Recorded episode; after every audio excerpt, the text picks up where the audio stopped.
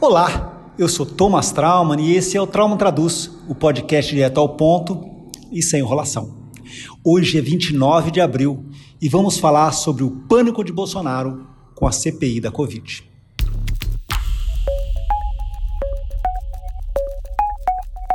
Trauman Traduz. Sabe quando o sujeito está se afogando e começa a se mexer na água sem sentido, gastando energia e não sabendo o que fazer? O nome disso é desespero.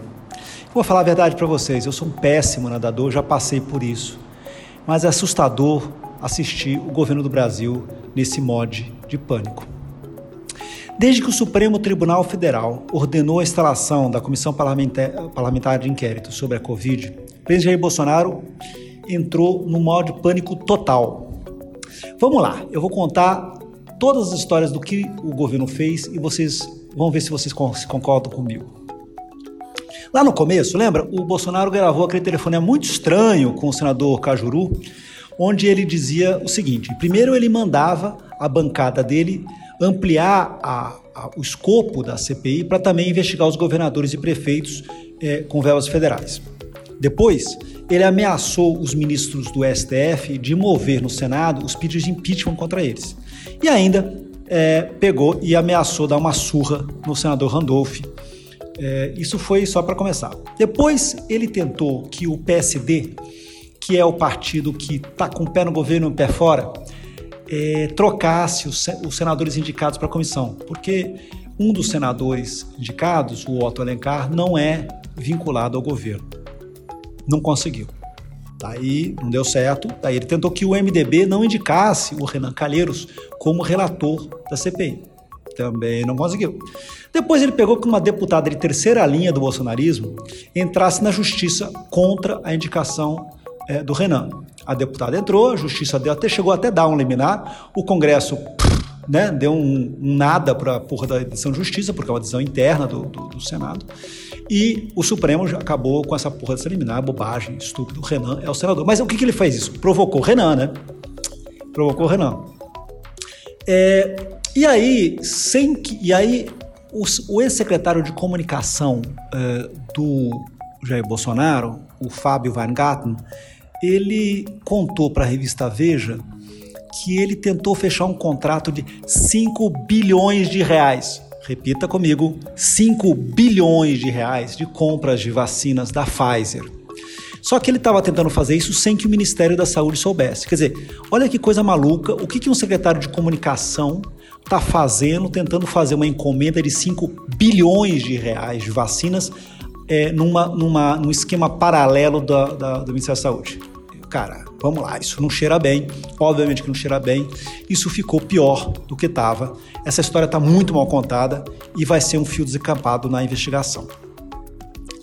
É, só que ao mesmo tempo em que o Bolsonaro pedia para os cachorros dele irem na justiça contra o Renan, ele telefonou para um amigo comum deles, o senador Ciro Nogueira, para tentar um encontro com o Renan. E falou: olha só, que ele, quando era deputado, lembrava que o Renan convidava ele para jogar pelada ali na, na, na, na casa do, do, na mansão do Renan ali na, na, Lago Norte e tal.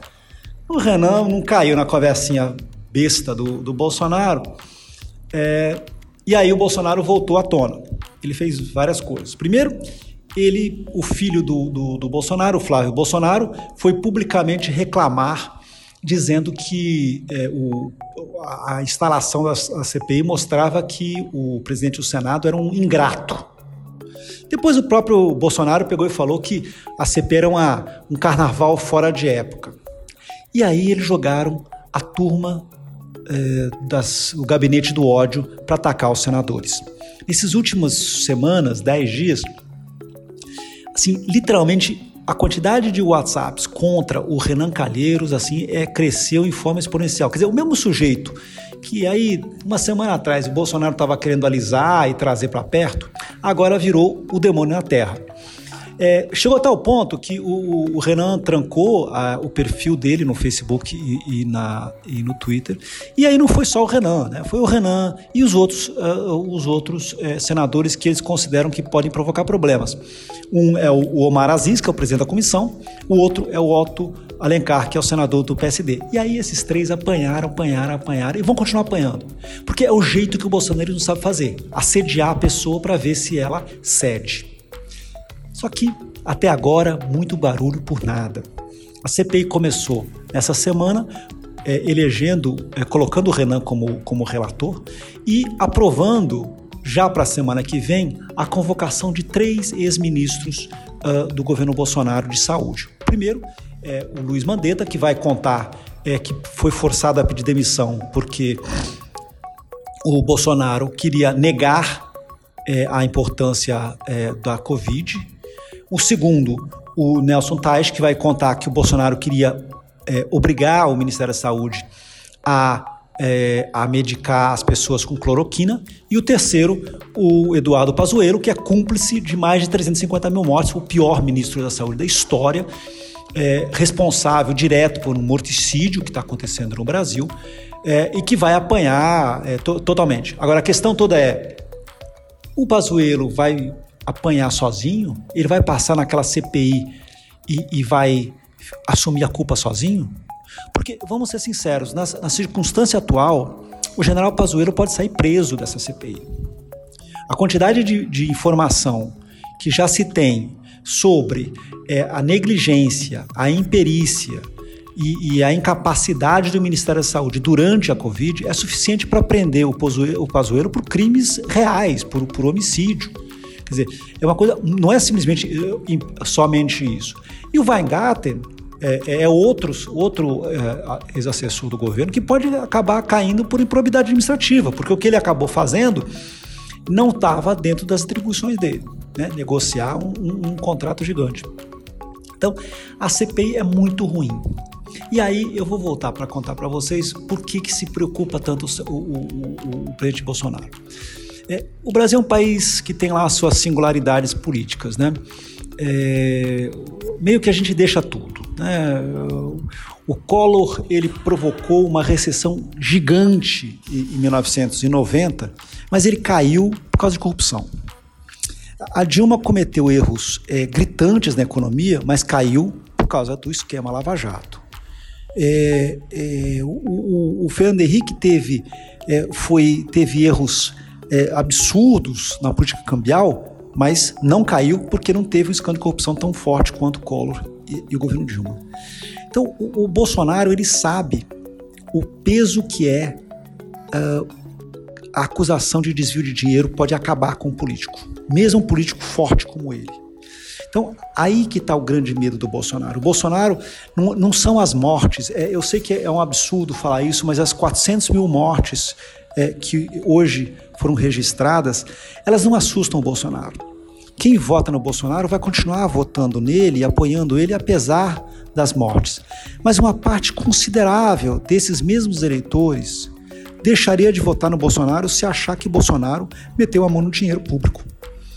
E aí você vai falar: ah, mas espera aí, já tem mais que provas que é, das rachadinhas do Flávio Bolsonaro dos esquemas estranhos que existe para financiar a, a, o gabinete do ódio. É, mas isso não é o Bolsonaro em si. É, é para o eleitor bolsonarista, é, os filhos, eles, em geral, muitos concordam é, que os filhos são uma péssima influência, porém, é, não é o presidente. Agora, se houver provas que durante que o governo deixou de comprar vacinas porque estava tentando pressionar essas empresas, esses laboratórios de vacinas com alguma má intenção, aí não tem jeito. Então é, é aí que nós estamos falando. Por que, que essa CPI ela é tão importante? As pessoas, muita gente com que eu converso fala assim: ah, ah, mas essa CPI ela não vai dar em nada, a CPI não dá em nada. É, talvez realmente não dê em nada. Eu, eu já cansei de ver, assim, já faz sei lá, eu acho que a última CPI que deu alguma coisa foi a CPI do mensalão em 2006 e eu cubro CPIs há mais anos que vocês podem imaginar. As últimas CPIs, todas elas, elas, elas não dão em nada ou dão em muito pouco. Só que essa tem um poder de estrago muito grande. Se ficar aprovado, de novo, que assessores do presidente Bolsonaro estavam fazendo negociação com laboratórios e que isso havia algum tipo de desvio de dinheiro público nessa brincadeira, quer dizer, ou seja, havia alguém se aproveitando do desespero dos brasileiros em precisar de vacinas para ganhar dinheiro, daí o governo Bolsonaro está acabado. Então, essa é a questão toda que nós estamos discutindo. Por isso que eu chamo que a CPI da Covid, ela pode virar a CPI do Weigarten, ela pode é, é, se tornar a CPI do siga o dinheiro. É, é, aí, é, e se isso acontecer, quer dizer, se é, os, os, senadores, Renan Calheiros uh, e o, os demais senadores conseguirem pegar esse rastro, eles têm o potencial de estrago do Bolsonaro que a gente não viu até agora.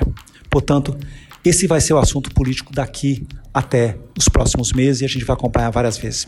Eu sou Thomas Trauma, esse foi o Trauma Traduz de hoje a gente volta na semana que vem. Um beijo, tchau, tchau. Cuidem-se.